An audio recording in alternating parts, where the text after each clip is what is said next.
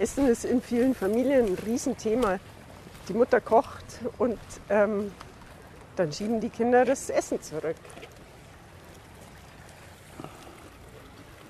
Dann schmeckt es denen nicht wahrscheinlich.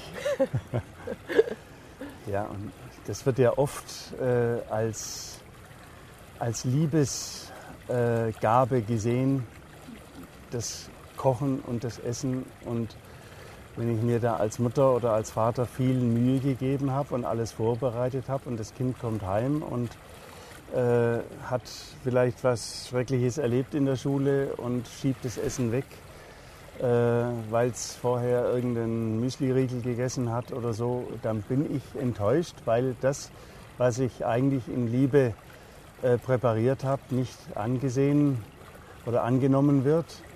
Und äh, man muss halt aufpassen, dass man äh, da Liebe und Zuwendung und äh, Abneigung nicht verwechselt. Man würde sich halt wünschen, es würde allen schmecken, wenn man sich schon hingestellt hat und gekocht hat. Auf der einen Seite und auf der anderen Seite unterstellt man den Kindern ganz gerne, dass sie auch aus einer Laune heraus den Teller vielleicht zurückschieben. So entstehen dann die Konflikte. Ja, das kann schon manchmal sein, dass das vordergründig eine Laune ist und dass das Kind äh, äh, jetzt gerade eben äh, noch einen Druck in sich hat und das auf, aufs Essen überträgt. Aber äh, ich habe das äh, äh, nie so empfunden oder erlebt, dass Kinder damit sich rächen wollen oder sagen, weil du dies und jenes gemacht hast oder nicht gemacht hast, esse ich jetzt sein Essen nicht. So ticken Kinder nicht. In manchen Familien gibt es nur noch zwei oder drei Gerichte, die wirklich allen dann schmecken. Ja, unser, unsere Kinder haben viele, viele Monate äh, äh,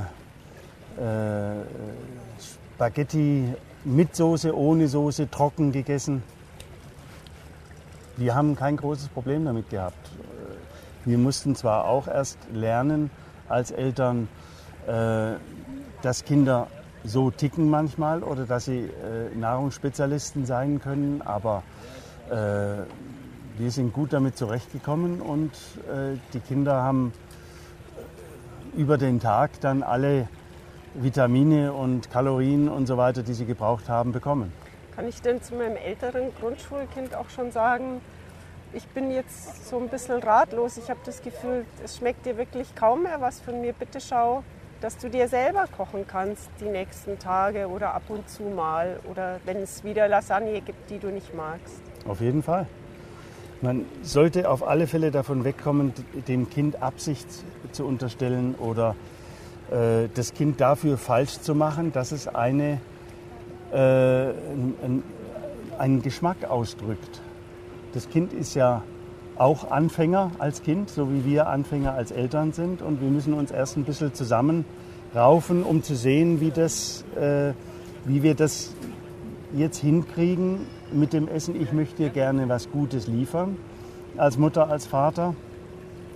Und äh, früher wurde das erzwungen, dass der Teller aufgegessen wird. Und heute müssen wir als Eltern eine gewisse Anpassungsleistung bringen, um äh, ja, da auch äh, rauszukriegen, was das Kind eigentlich mag und dem Kind auch die Möglichkeit geben, dass das Kind rauskriegt, was es eigentlich mag. Ist es eine gute Idee, die Kinder eine Liste von Gerichten ähm, schreiben zu lassen, die ihnen schmecken, dass man so ein bisschen einen Plan hat? Ich finde schon. Und soll man von den Kindern erwarten, dass sie sitzen bleiben, bis alle fertig gegessen haben? Ich finde nicht. okay. Jetzt hören wir auf, weil der LKW kommt.